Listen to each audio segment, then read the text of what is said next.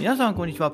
マジラジオへようこそ。ということで、今日もやっていこうかなと思います。で、今日のテーマは、育児をしながら副業の時間を確保する方法5選ということでやっていこうかなと思います。はい。ね、やっぱ育児をしながらだとね、こう副業やってる暇ないですよね。本業もあるし、えー、時間を確保するのなかなか大変かなと思いますので、今日はね、えー、5つ紹介していこうかなと思います。で、まずはじめに、えー、ね、ざっと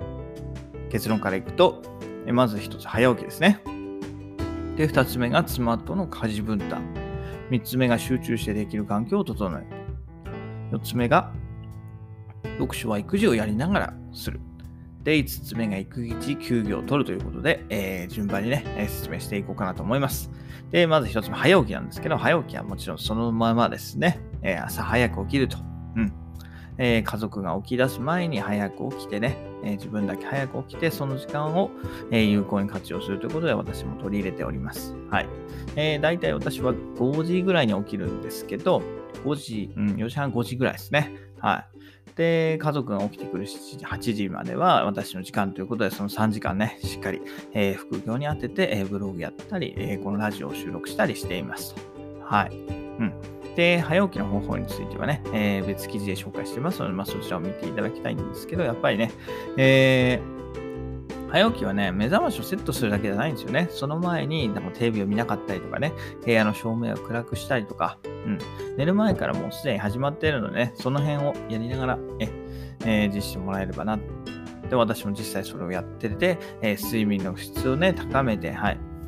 短時間でとは言わないですけどね、しっかり寝つつも、えー、早起きしても眠くならないようにということで、はい。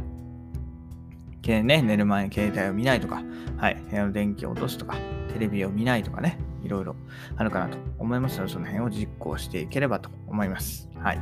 で、二つ目は、妻との家事分担ということでね、えー、我が家ではね、えー、妻に、はい、家事の方全般やってもらって、私が、えー、副業の方をやっています。というのもね、えー、お互いやっぱり得意なところで、えー、やった方がね、時間も効率も良くなるということで、えー、妻はね、えー、家事の方が、はい、得意でね、料理も得意だということで、私はもうほとんど立ちせず、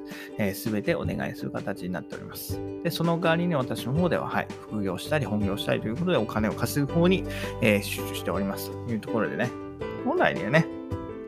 え協力してやるのがいいかなと思うんですけど、まあね、私が仮に家事やるとね、えー、お皿洗ったり、えー、洗濯物をすると、まあ、時間がかかったりね、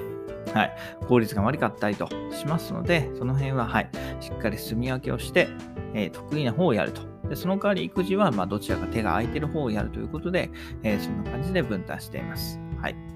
で、3つ目が集中できる環境を整えるということでね、やっぱりその、はい、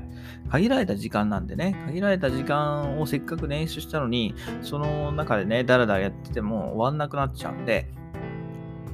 しっかりした、えー、環境を整えるということで、えー、例えばデュアルモニターだったりとかね、あとは私はキーボードを2枚置いてやってるんですよね。キーボードを2枚置いてやると、はい、えー、文字入力早くやって、要は右手は右手用のキーボード、左手は左手用のキーボードでやると、こう、手をまっすぐ前に伸ばさなくていいんで、疲れにくいんですよね。疲れにくいし、えー、文字も打ちやすいということで、はい、2枚のキーボードを使ってやってます。あとは、えー、オフィスチェアですね。オフィスチェアをぜひいいの買ってください。はい。私もこれほんと買ってよかったですね。もっと早く買えばよかったって今、でも思ってるんですけど、はい。やっぱりオフィスチェアね、はい。えー、ないと、えー、体がね壊れ、ちゃう可能性もあるし、えー、一番座ってるところになるかなと思いますので、えしっかりしたものを使ってもらえればなというふうに思います。はい。え、私のおすすめはね、えブログの方でも紹介していますので、そちらを見ていただけたらと思います。はい。で、4つ目はね、読書は育児をやりながらということで、まあ、読書というよりはインプットですよね。インプットは、まあ、え、育児をやりながらということで、例えば本はね、オーディブルで読んだりとか、はい。